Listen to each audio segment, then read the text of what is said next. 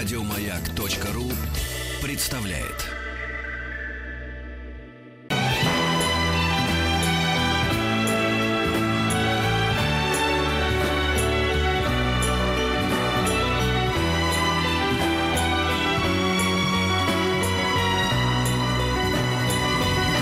Спутник кинозрителя.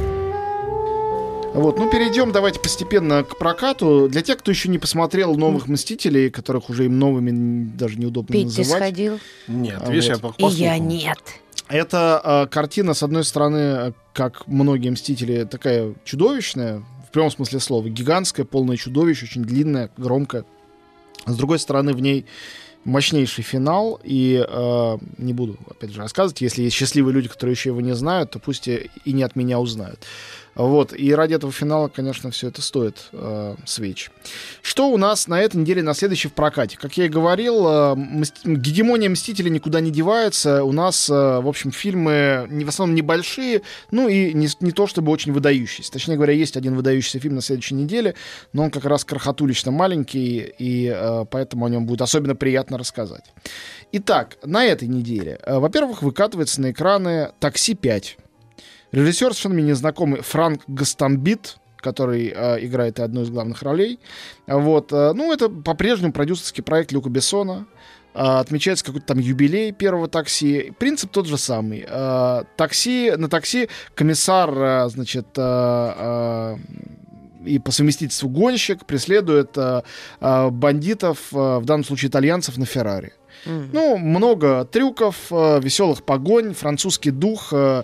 Я, в принципе, даже и первое самое знаменитое такси, не то чтобы большой был его поклонник, но, согласитесь, определенная атмосфера в этом проекте есть. Есть, э, да. И у- если не относиться к нему, если не сравнивать его с «Инспектором Розини» или другими великими старыми французскими комедиями, а сравнивать э, с такими же глупыми комедийными боевиками, только американскими, такси ничуть не Я хуже. помню, когда первый раз оказался в Париже в 99 году, пошел, значит, вот на Шанзелизе, и э, зашли мы там в какую-то дискотеку, то ли там, не помню, как она называлась, но какая-то там такая главная. Вот, а, а дуриком проп- а, зашли, вот, был, упорство-то куда девалось-то мое, значит, и прыть. А потом смотрю, а там в вип-зоне стоит этот вот э, парень, который сыграл этого таксиста. Сами на Да, да, да. ну, И я что-то такое с таким грызлом, типа, невозмутимым в вип-зону, типа, знаешь, я как будто там родился, вот. И давай его грузить, значит, а у него какая-то компания была, я сказал, что мы вообще там устроим ваши гастроли. а Вообще он, вот это так». чем фанат России. Да, а потом да, прошли, прошли годы, значит, э, я там, э, значит, выпил на халяву что-то каких-то напитков, прошли лет 20, наверное, я еду по Невскому, смотрю, боже мой, это он идет такой уже до 25 лет или до 20 ну, постаревший, год да. прошли, что Вот, сделаешь. я думал, вот она судьба-то индейка. Ну ладно, не такая уж не тяжелая судьба, уж по правде говоря. Ну, Не, у теб- не у него, я вообще говорю, судьба вообще Ну да, интересная, да, да.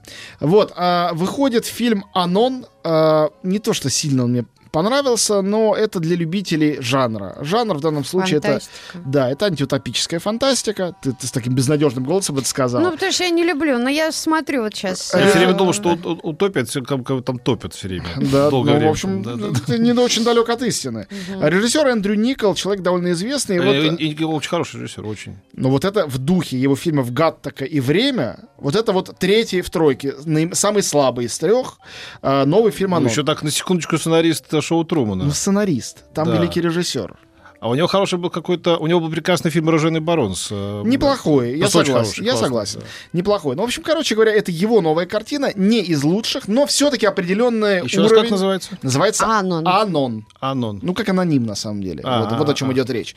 А, значит, а, эта картина, а, это фантастическое а, завтра или там послезавтра, в котором все все про всех знают. То есть это такой э, то- э, тотальный тоталитарный мир то ли 1984 Оруэлловского, то ли Сноудена, где про каждого человека ты на него смотришь, особенно если ты страж правопорядка, ты знаешь о нем всю информацию. И вот человек там самоубился, спрыгнул с крыши. Ты можешь всегда загрузить файл, посмотреть, что он видел там последний перед тем, как упал с крыши, и показать, например, его безутешным родителям. Главный герой полицейский в этом беспроблемном мире. Играет его, кстати говоря, Клайв Оуэн. И тут он однажды он встречает девушку, про которую ничего не понятно. Она есть. Ее там зовут по просто девушка. Вот. э, И он дико этим заинтригован. Э, Одновременно с этим в этом вот антиутопическом городе, мире происходит убийство. И, по идее, убийство любое в такой вселенной легко расследовать, потому что ты моментально восстанавливаешь, кто был злодей, а тут невозможно это вскрыть. И девушка с этим как-то связана. Он начинает раскручивать это расследование. По жанру это типичный фильм нуар. Абсолютно в духе э, Big Sleep и других там с 30-х годов американского жанра. То есть запутавшийся мрачный мужчина, э, вечно нахмуренный, ищущий в суровом городе э, беспощадном истины. Это и Клайв сам замешан. Оуэн? Это Клайв М. Оуэн, разумеется. Это роковая женщина. Тут ее играет Аманда Сифред. У меня сложные к ней отношения, но тут она очень уместна в роли вот этой просто девушки.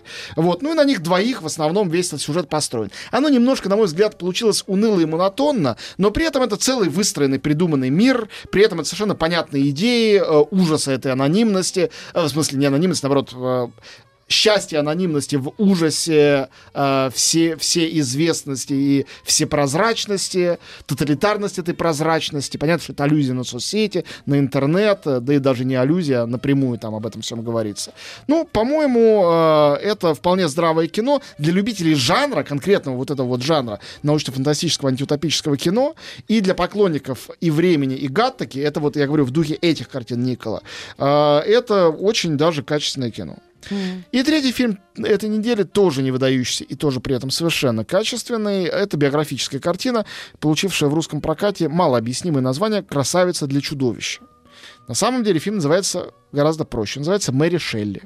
Это история жизни Мэри Шелли. Если кто не знает, это писательница английская, написавшая роман «Франкенштейн» или «Современный Прометей». Тот самый, э, в 1818 году.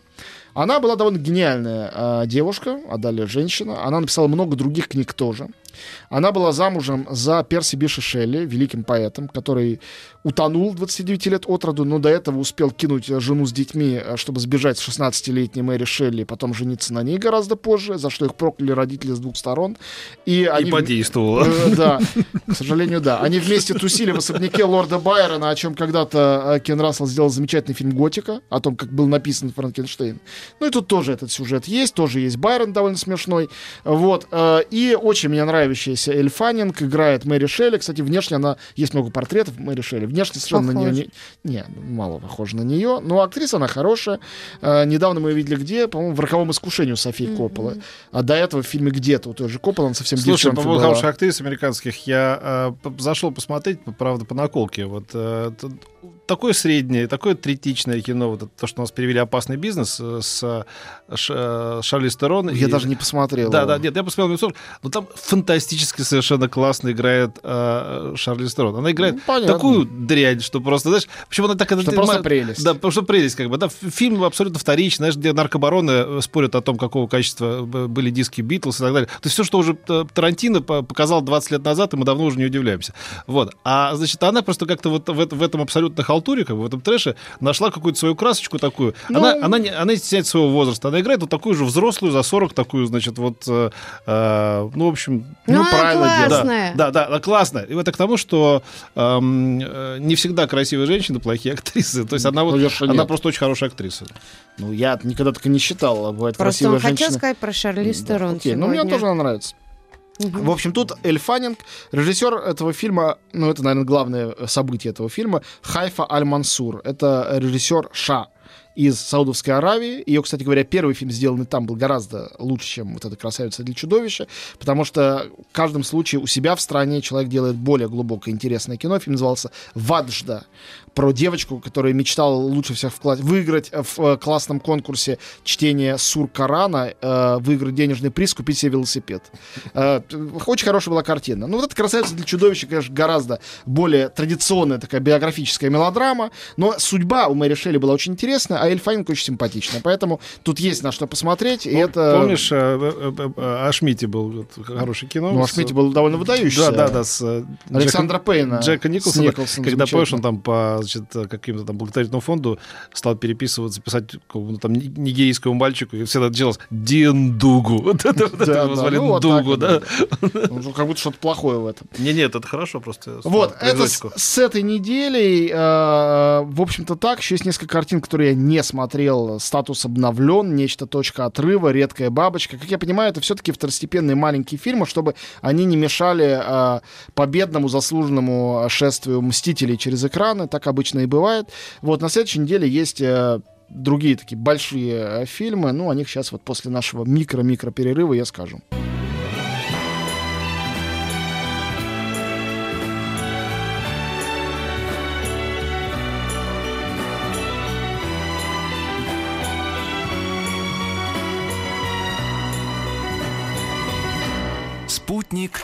Кинозрителя. Давай, Антон. Вот. Что через След- неделю? Следующая неделя. Главный хит, о котором мне сказать нечего. Я совершенно не поклонник этой франшизы, но у него столько фанатов, что и не поругаешь ее. Фильм «Дэдпул 2». Дэдпул — это э, издевательский супергерой марвеловский. Такой постмодернистский, который все время шутит с другими героями и со зрителем. Не мертвый бассейн. На мой взгляд, да, на мой взгляд, ну, он мертвый бассейн, да. На мой взгляд, э, шутки у него абсолютно не смешные. Смешно только то, что в качестве злодея там опять появляется Джош Бролин, который сыграл Таноса в «Мстителях». То есть одновременно будет на экранах два кинокомикса, где злодея сыграл Джош Бролин. Он прекрасный артист, но все-таки не до такой степени. В остальном, э, ну, многие ждут Дэдпула, им не надо его рекламировать. А если кто-то не видел первой части и не ждет, то им не надо и знать про вторую. Значит, э, фильм, э, э, который я не смотрел, он является абсолютным шедевром нейминга. Это, видимо, в духе того, что рассказывал про Шарлиз Терон, но не видел, поэтому не знаю. Фильм, который триллер британский про роковую женщину, месть и криминал, в оригинале называется «Терминал». То есть правильный перевод был бы «конечная». Э, русские прокатчики решили скреативить. Фильм называется «Конченая». Мгм. По-моему, это довольно гениальный, значит, ход. То есть я даже не знаю, как его комментировать. Ну, в главной роли там Марго Робби. Поэтому О, э, повод посмотреть, мне кажется, всегда. Она там в красном пальто, э, на шпильках. э, Это там- к Пете. Он ну, я любит. ему и сообщаю, он все это любит. А, французская комедия совершенно неплохая, но такая беззубая, э, под названием «Моя бывшая подружка». Ами-ами.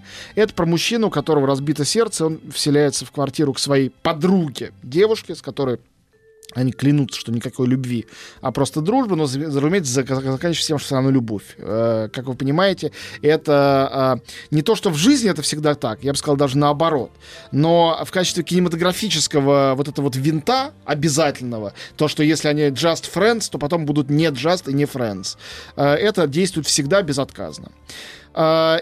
Для детей выходит «Пчелка Майя» и «Кубок меда». Это непритязательный э, европейский полнометражный мультфильм про всем известную пчелу.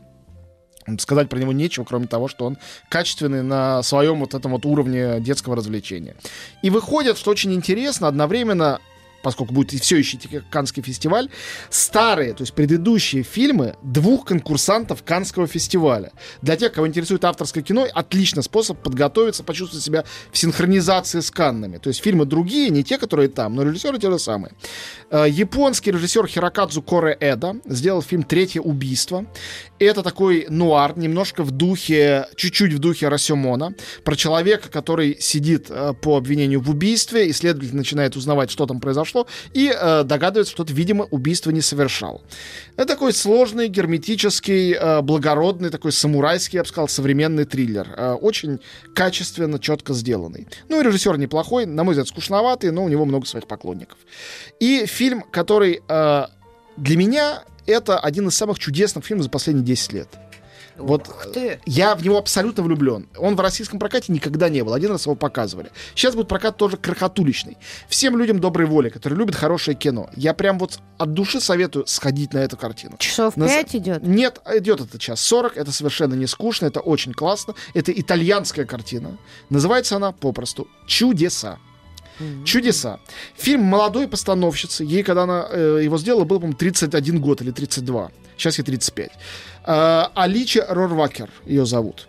Ее сестра Альба Рорвакер одна из самых знаменитых кинозвезд современной э, Италии. Тут она тоже играет. Что такое фильм «Чудеса»? Это история взросления девочки, подростка, а, на семейной пасеке, где отец мечтает, чтобы она ему помогала с пчелами, а она мечтает уехать из этого забытого селения куда-то в большой город. Денег на это, разумеется, нет. И тогда они решают всей семьей принять участие в конкурсе на самую традиционную, телеконкурсе, самую традиционную итальянскую семью. Ну, понятно, что конкурс это смехотворный. Э, В роли ведущей телеконкурса там э, Моника Белуччи, она там дико смешная, в блондинистом парике. И э, когда они начинают принимать участие в этом конкурсе, возникают какие-то такие магические драматические, странные э, сюжеты в их жизни, которые не хочу пересказывать, потому что их прелестно увидеть на экране. По-моему, это возвращение э, такой филиниевской магии и простоты неореализма в духе, не знаю, похитителей велосипедов одновременно. Возвращение и к простоте, и к чудесности действительно старого итальянского кино. От абсолютно молодой постановщицы, ниоткуда взявшейся, это вторая ее лента, а третья ее лента под названием «Счастливый Лазарь» будет как раз одновременно с этим участвовать в Канском фестивале и претендовать на главный приз. Заранее за него болею. А, а какого года фильм еще раз? Э, Чудеса? 14-го. А. 14 года. Но это, это не важно, он не прикреплен ни к какому времени, никогда не был в российском прокате. Нет, просто чтобы найти. Поэтому фильм «Чудеса» Алича Рорвакер, еще раз специально повторяю, один из самых лучших европейских фильмов за последние годы. Очень-очень-очень-очень-очень всем советую э, сходить его посмотреть э, и проникнуться. Я не так давно ездил э, с детьми в короткий отпуск в Италию и прям вспоминал эту картину постоянно.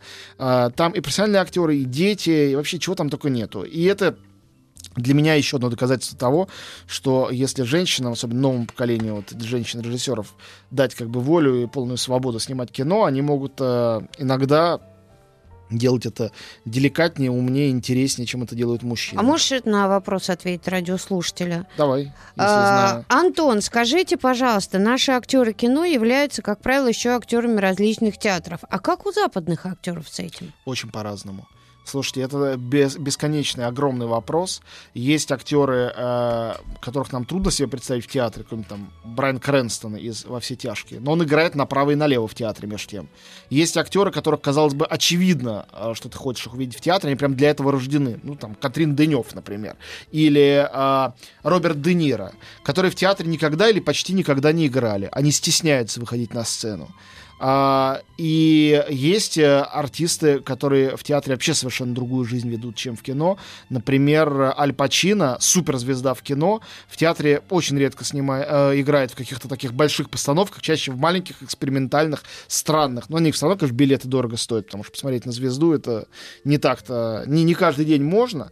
В общем, очень по-разному. А, В Англии и в Америке, в частности, есть традиция тоже быть на сцене, как правило, это не служба в театрах, как у нас, все-таки это Бродвей, э, Вест-Энд, это постановки, которые идут там целыми сезонами. Ну, вот так вот. То есть я так и не поняла, на что идти, на что ты советуешь. Э, фильм- Много рассказал. фильм- ну, потому что нету выдающихся фильмов. Чудеса выдающийся фильм, я сказал. Э, совершенно точно. Для любителей комиксов Дэдпул 2. А остальные отдохните, подождите, пока я вернусь с Каннского фестиваля. Хорошо, И самые Антон. интересные фильмы будут тогда, когда я их вам сюда привезу. Всем пока, я полетел. Еще больше подкастов на радиомаяк.ру.